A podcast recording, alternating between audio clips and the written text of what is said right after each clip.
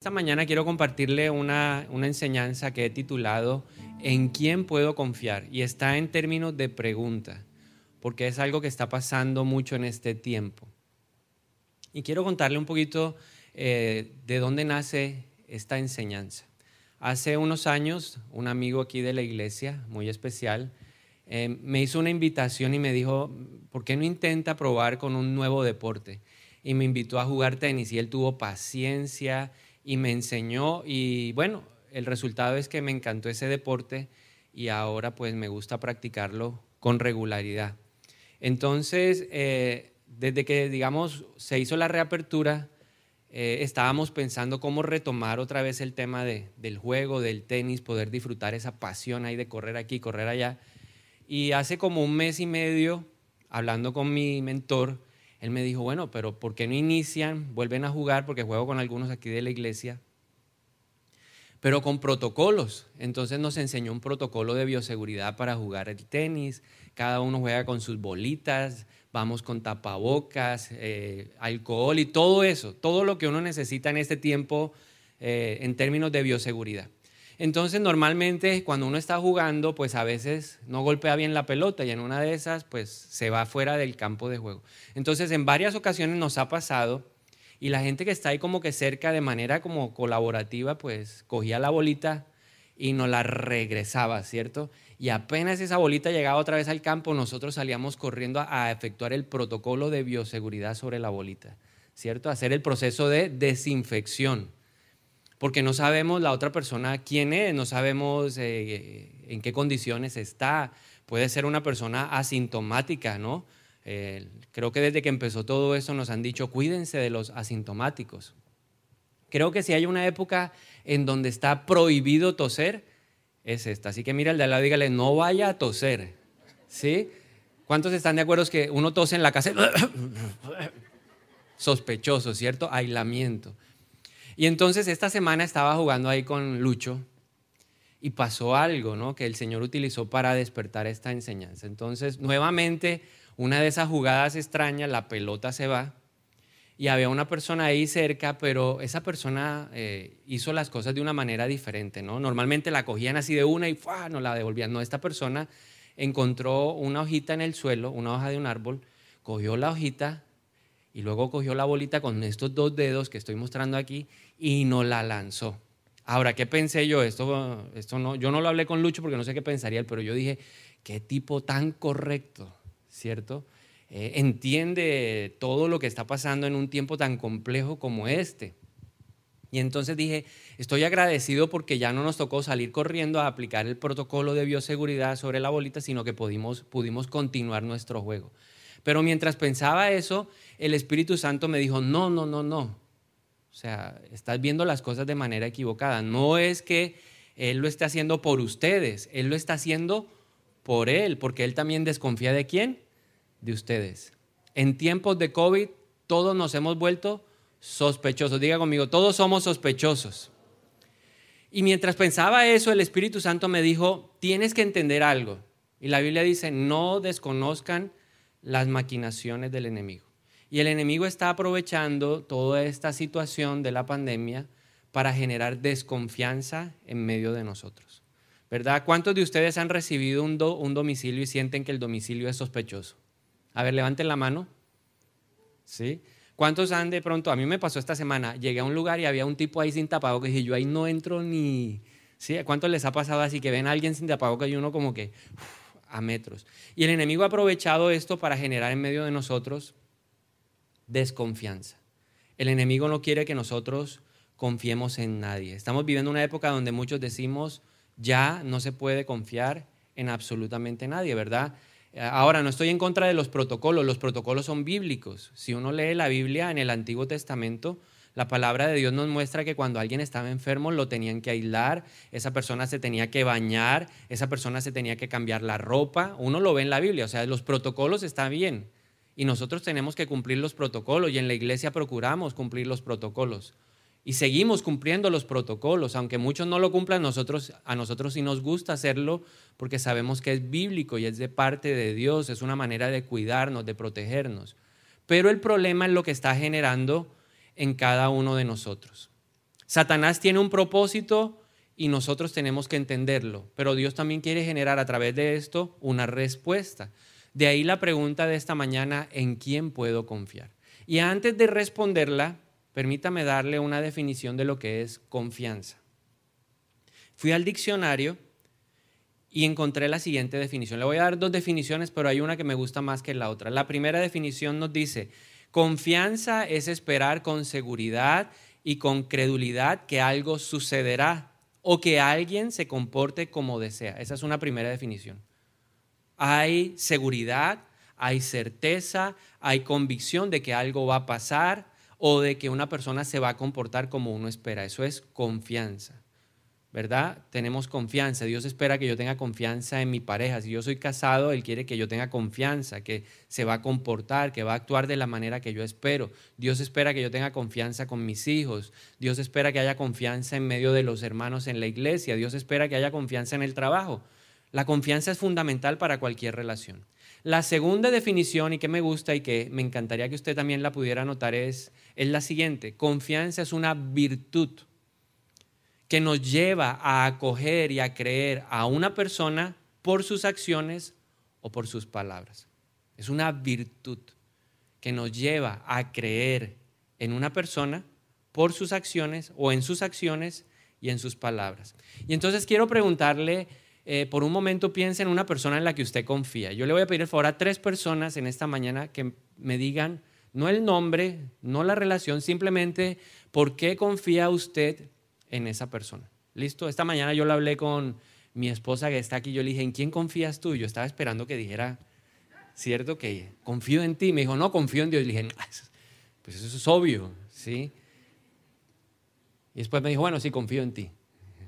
Entonces yo le pregunté, ¿por qué? Entonces me dijo, bueno, algunas razones que ahora las voy a compartir. Pero dígame usted, a ver, piense en una persona en la que usted confíe y dígame por qué confía en ella.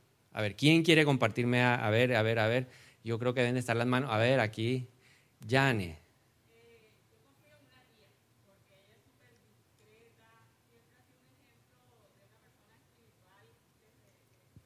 Ok, discreta, listo. Entonces tú le puedes contar a ella cosas y boca cerrada. Excelente, muy bien. Entonces confiamos en esa tía. Todos necesitamos una tía así, bien discreta. ¿Quién más quiere compartirme? Alguien en quien confío. Los demás no confían. Yo pensé que todos iban a tener la mano arriba, ah, por aquí, a ver. En tu mamá. Bueno, y después tú. En tu mamá, ¿por qué? Bueno, no era necesario, pero bueno, ¿por qué? O sea, es una buena consejera, muy bien. Ah, te dice la verdad. Muy bien, y vamos acá por la última, por acá. Es fiel. Mm, ya yo sé quién es. tu hija. No, mentiras. Tu esposo. Carlos. Muy bien. Entonces, si nos damos cuenta, la, confianza reposa sobre el carácter de la persona, sobre algún rasgo específico de esa persona, ¿verdad? Hablamos de fidelidad, de confianza, de verdad, de lealtad. Entonces nosotros necesitamos entender, la confianza se soporta sobre el carácter de la persona. Cuando hay confianza hacia alguien, en una relación vamos a tener paz. Cuando uno confía en alguien, uno no anda pensando que me va a traicionar, que me va a hacer, que me va a deshacer. No, uno, tiene paz, paz en la mente, paz en el corazón. No hay cargas, no hay preocupaciones. Y algo importante que tenemos que tener claro es que sin confianza nunca se podrá disfrutar una relación. Para que una relación sea plena, para que una relación esté completa, se necesita la confianza. Vuelvo y recuerdo, confianza es creerle a una persona en sus acciones o en sus palabras. A mí mi esposa me dice algo y yo le creo, yo no empiezo a dudar ni a, hacer conjeturas en la mente. Todo lo que ella hace a mí me genera paz. También necesitamos diferenciar entre fe y confianza. Para poder responder la pregunta en quién puedo confiar, necesitamos tener claro cuál es la diferencia. Se parecen, están, em, digamos, mezcladas, están entretejidas, pero en realidad son dos palabras diferentes. Cuando nosotros estudiamos la palabra fe, la palabra fe es un sustantivo. Significa que está dentro de nosotros. Y cuando nosotros leemos la palabra de Dios, el apóstol Pablo nos dice que Dios nos dio a todos una medida de fe. Lo que pasa es que la fe la podemos concentrar en determinadas personas o en determinadas cosas. Eso es lo que marca la diferencia. Los que estamos reunidos, los que están conectados, los que están en los salones alternos, pues tenemos fe. Levanten la mano a las personas que tienen fe. Todos tenemos una medida de fe. Y nuestra fe en este momento está centrada en quién? En Dios. ¿Verdad? Estamos reunidos aquí, nos hemos congregado para declarar a través de esta acción que tenemos fe en Dios, o sea, creemos en Dios, tenemos convicción por las cosas de Dios.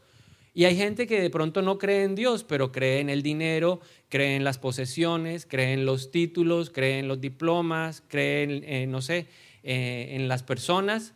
Aunque digan que es ateo, el ateo también cree en algo, aunque no sea Dios. Mientras que confianza, entonces, mientras que fe es un sustantivo, la confianza es un verbo. ¿Y por qué es importante tener claro que confianza es un verbo? Porque implica acción. El verbo denota acción. O sea que la confianza es una acción. Confiar en alguien es algo que yo tengo que hacer de manera propositiva, tengo que disponerme a hacerlo. Si yo quiero confiar en mi pareja, tengo que proponerme confiar en mi pareja, porque la confianza es un verbo. Así como el amor es una decisión, la, confianza también lo es. Yo elijo, confío o no confío. Nadie más lo puede hacer. Yo tomo la decisión, diga conmigo, yo tomo la decisión. Hay fe, pero la fe si no se desarrolla, si no se pone, si no se mueve, no va a servir de nada. Entonces, en otras palabras, confianza es fe en acción. Puedo tener mucha fe. Ay, yo le creo, sí, yo creo.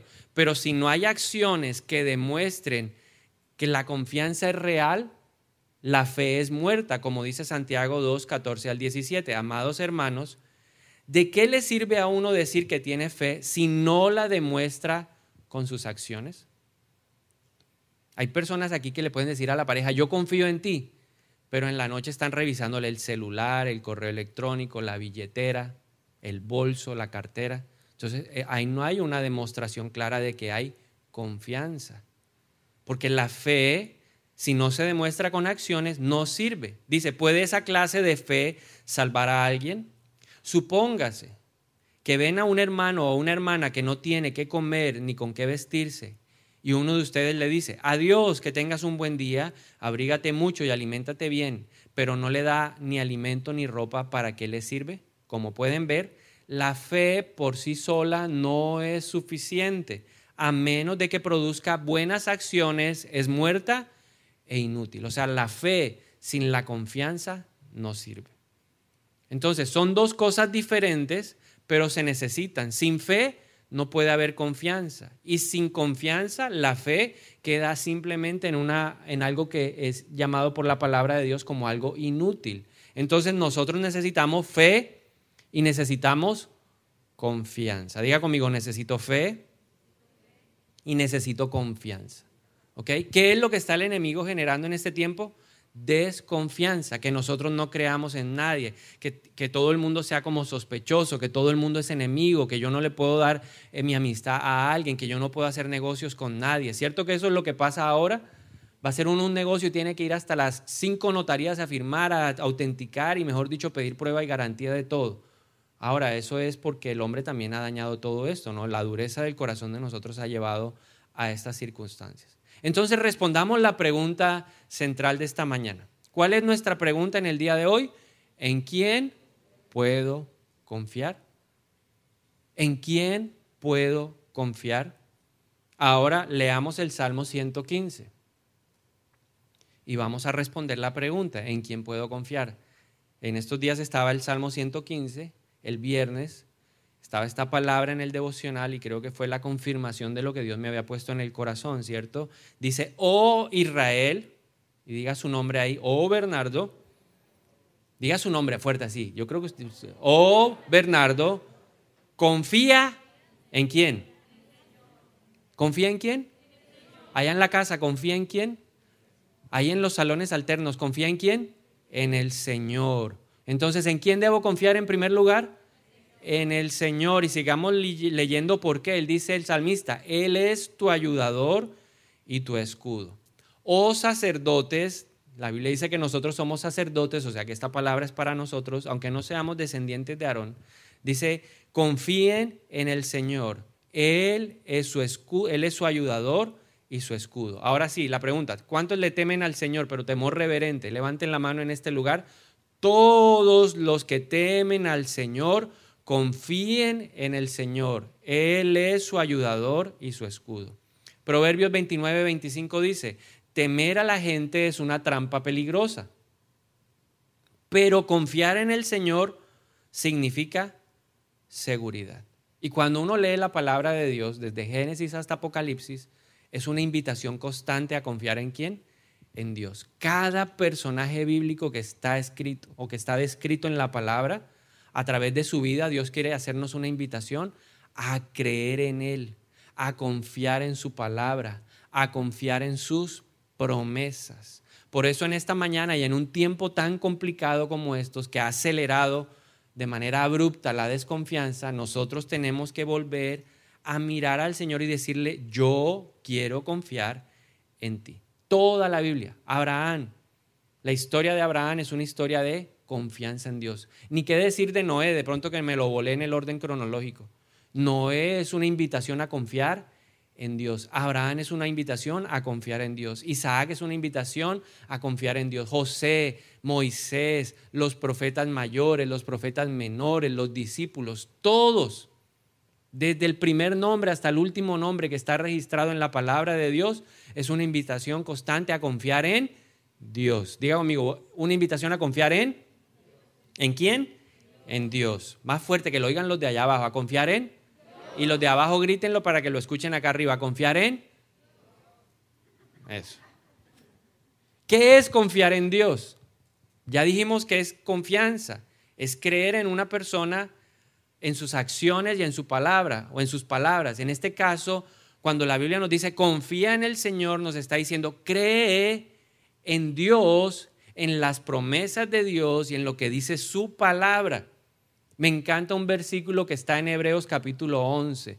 Dice que por la fe nosotros creemos que Dios hizo el universo. Si Dios hizo todo lo que vemos, ¿será que no puede tener cuidado de cada uno de nosotros? es estar convencidos. Creer en Dios, tener confianza en Dios, es estar convencidos en que su voluntad siempre será mejor para mi vida.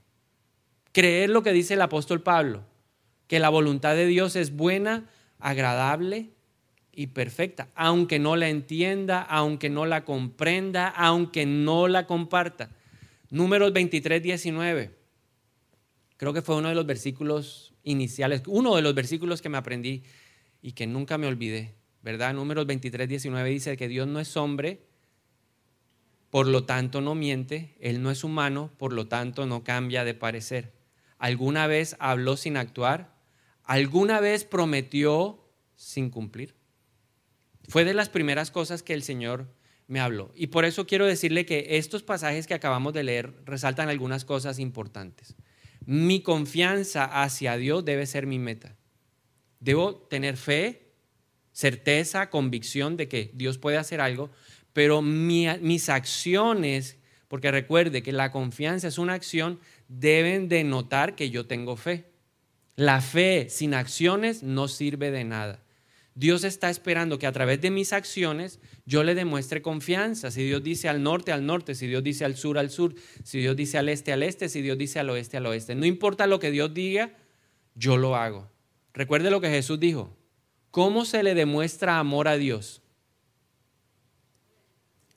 Jesús dijo, si me aman, obedezcan mi palabra. Y esa es la mejor manera de demostrar que confianza.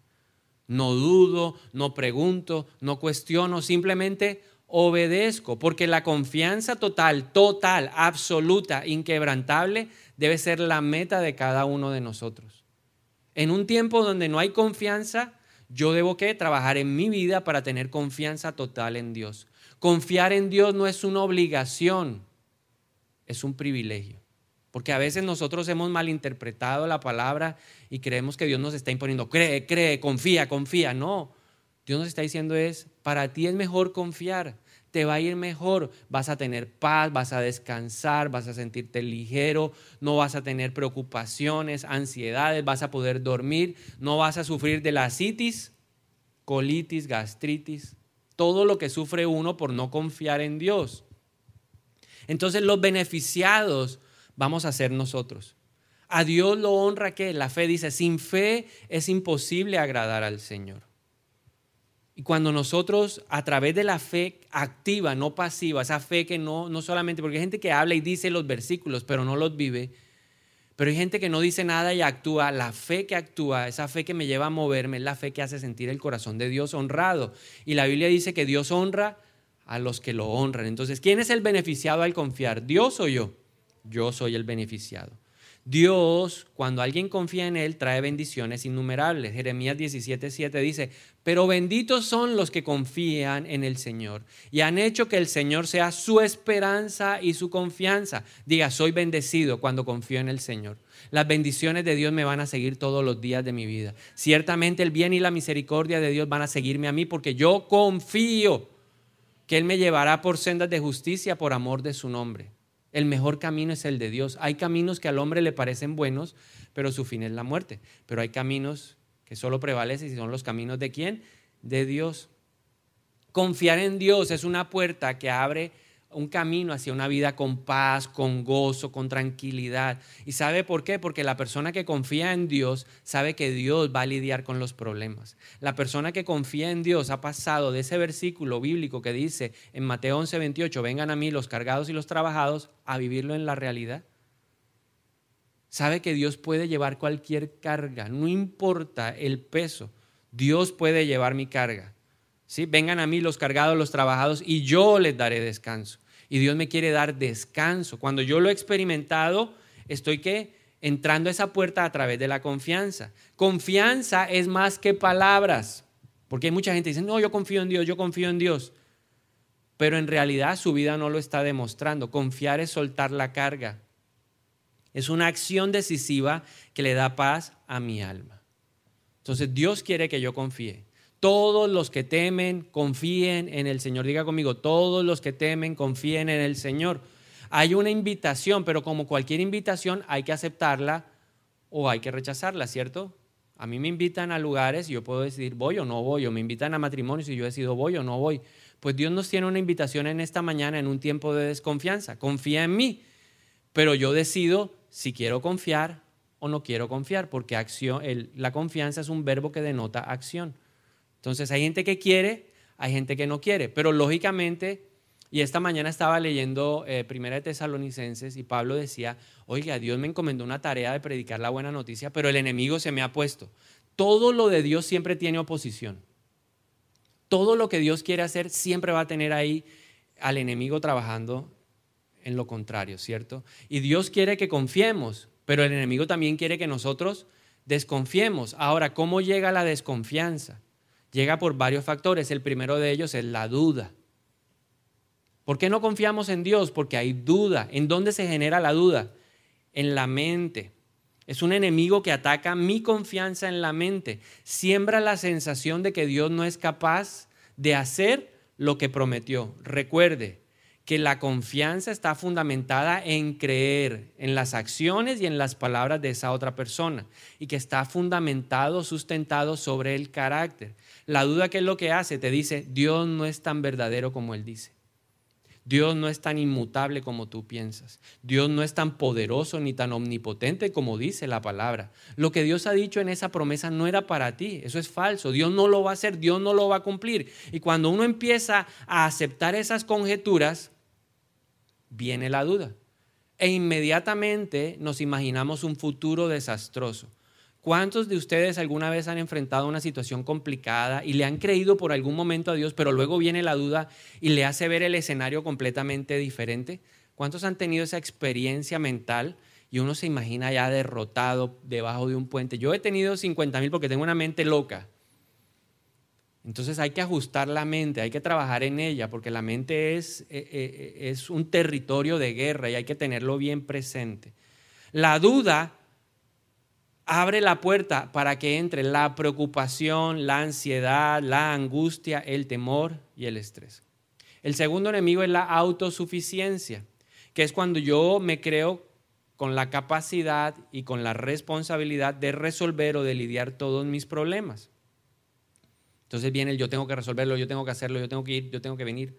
Y resulta que Dios quiere estar con nosotros. Confía en el Señor. Confía en el Señor. El Salmo 118 esta mañana decía, refúgiate en el Señor, refúgiate.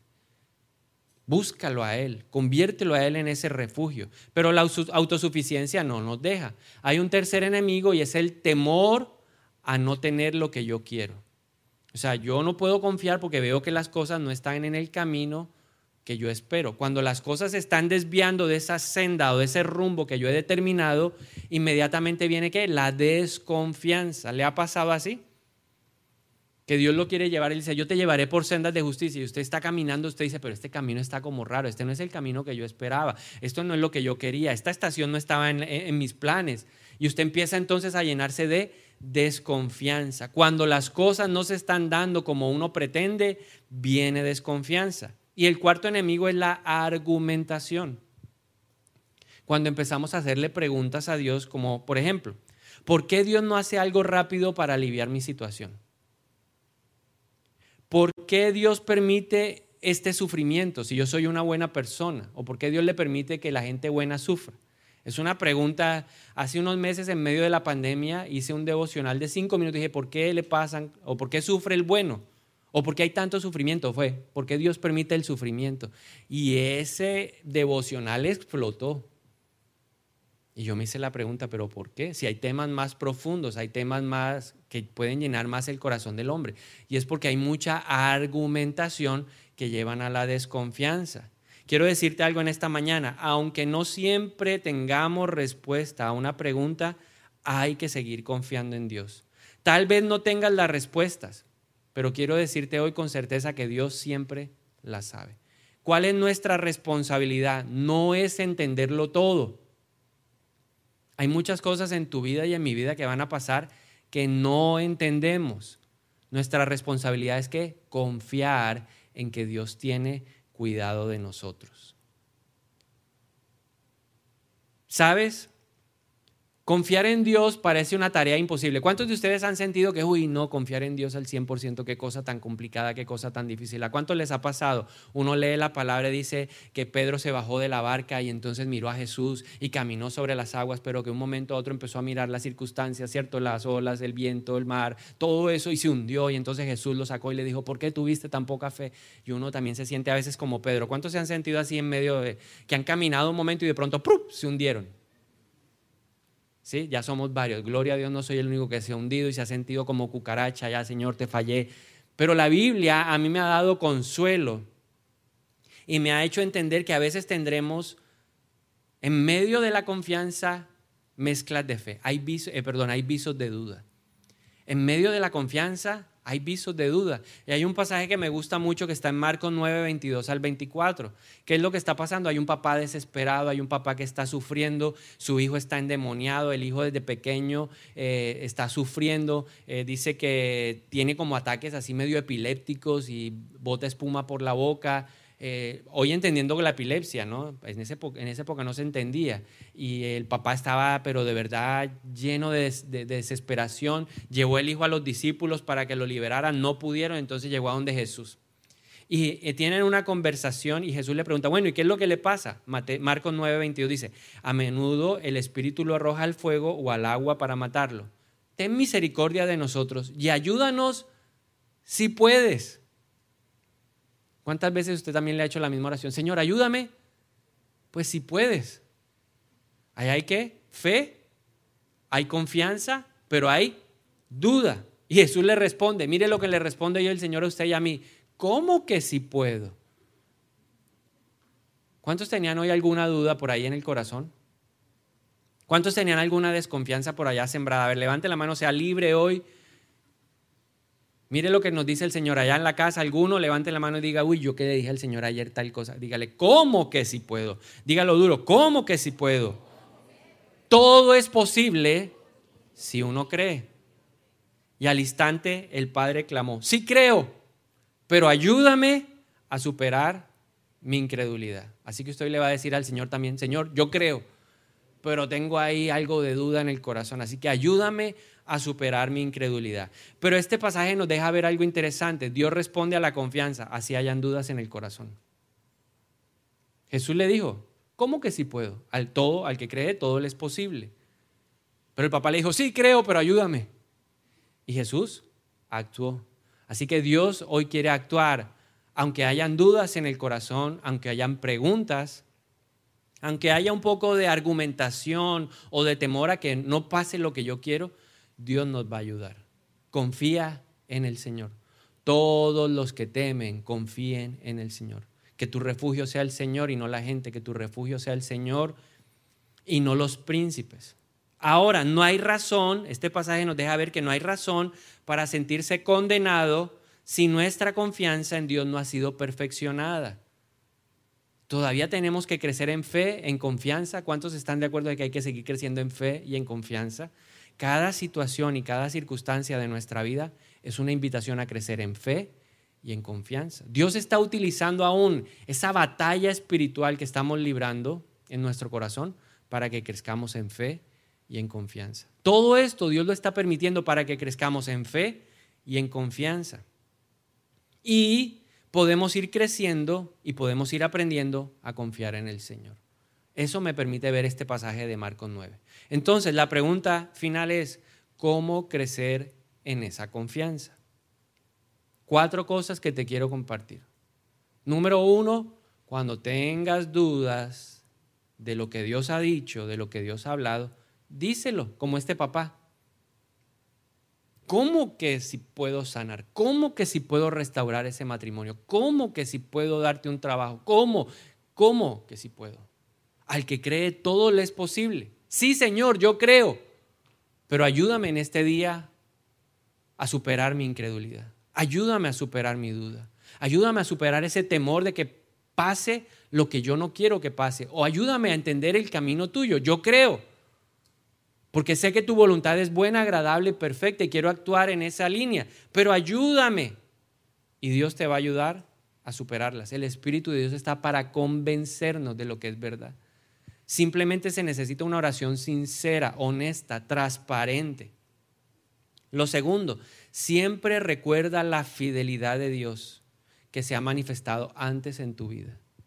¿Cuántos pueden decirme hoy, Dios, yo he visto la fidelidad de Dios en mi vida?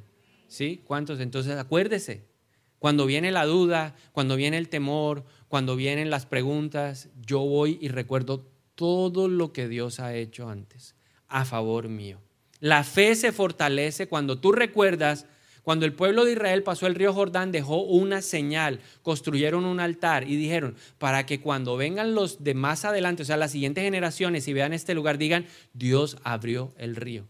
Y nosotros tenemos que construir esos mismos altares. ¿En dónde? En la mente. ¿Cuál es el principal enemigo de la mente? El olvido. El Alzheimer espiritual. Hay gente que no se acuerda lo que Dios hizo ayer. Por eso el salmista dijo, bendice alma mía Jehová y no olvides ninguno de sus beneficios. Así que ese Alzheimer espiritual, dígale fuera. ¿Cierto? Demencia, fuera. Se va en el nombre de Jesús. Lo tercero, Confiar en Dios requiere paciencia. El calendario de Dios no es el mismo calendario nuestro.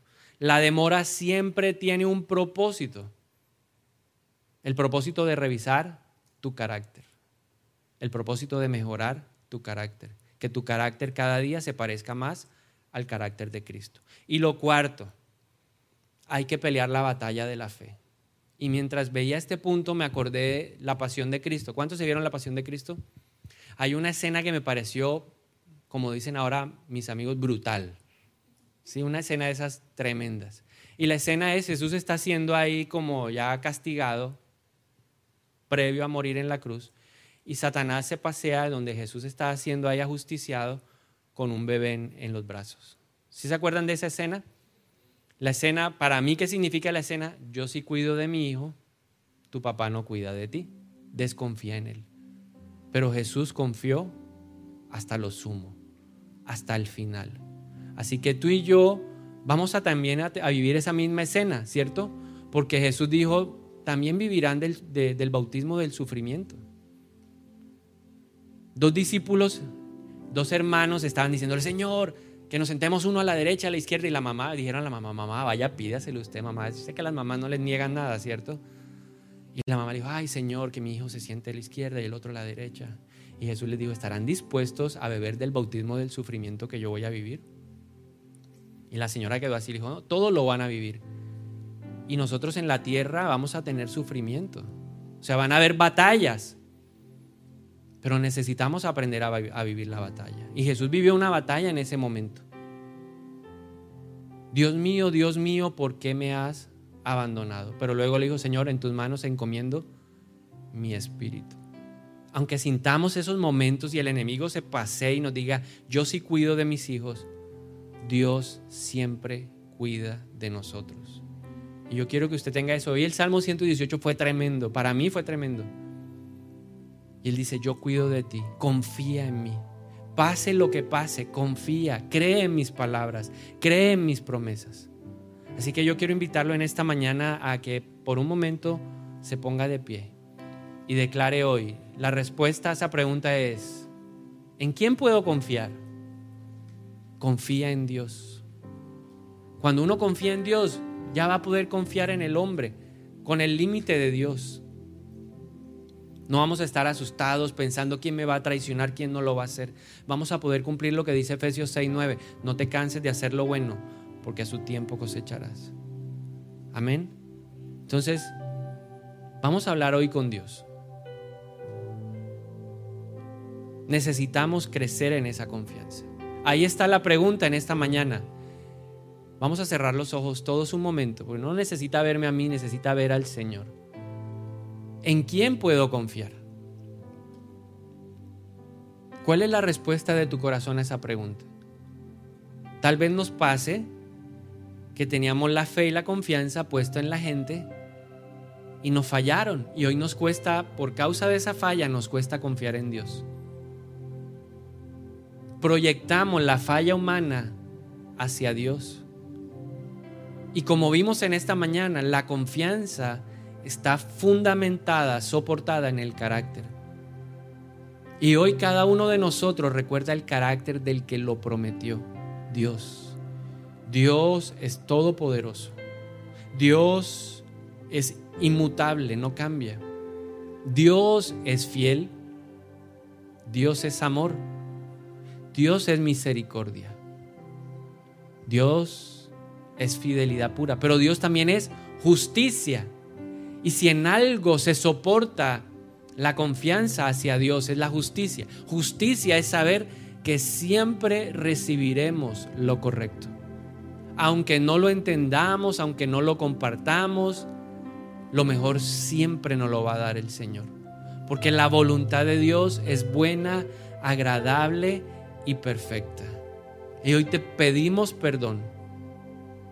Y si usted, al igual que yo, ha dudado, ha sentido temor del camino de Dios, ha peleado y ha tratado de llevar su vida por sí mismo, o ha argumentado, simplemente levante la mano y dígale, Señor, sí, todo eso me ha pasado. He peleado contigo, te he reclamado, he tratado de hacer las cosas en mi fuerza mi mente ha proyectado escenarios pesimistas, desastrosos. Y por eso he, recibido en mi corazón ansiedad, angustia, preocupación, estrés. Yo lo reconozco, Señor. Y por eso levanto mis manos hoy y te digo, perdóname. Porque no he, no he dudado de cualquier cosa, he dudado del carácter que lo prometió, de aquel que lo prometió. Ahí está, el pecado es ese. Dudar de alguien que no merece duda. Fiel es el que lo prometió. Así dice la palabra. Y hoy te presentamos, Señor, estas situaciones de nuestra vida que nos han hecho desconfiar de ti. Porque todo esto que pasa es simplemente una, una muestra o una oportunidad para ver cosas que hay que ajustar. La enfermedad de este joven era una oportunidad para, para mostrarle a este papá que necesitaba trabajar en la desconfianza. Y tal vez esta oportunidad que estoy viviendo es para mostrarme que necesito confiar más en ti. Y hoy en el nombre de Jesús rindo esa situación a ti. Rindo en el nombre de Jesús. Y así como ese papá le dijo, hoy nosotros le, respondemos al Señor. El Señor nos dice, ¿cómo que si es posible? Al que cree todo le es posible. Y nosotros creemos, dígale al Señor, yo creo, yo sí creo, Señor. Así como ese papá le dijo, sí, yo creo. ¿Crees que lo puedo sanar? Sí, yo creo. creo. ¿Crees que yo puedo restaurar ese matrimonio? Sí, yo creo. ¿Crees que puedo arreglar esa relación con tu hijo? Sí, yo creo. ¿Crees que puedo mejorar tu negocio? Sí, yo creo.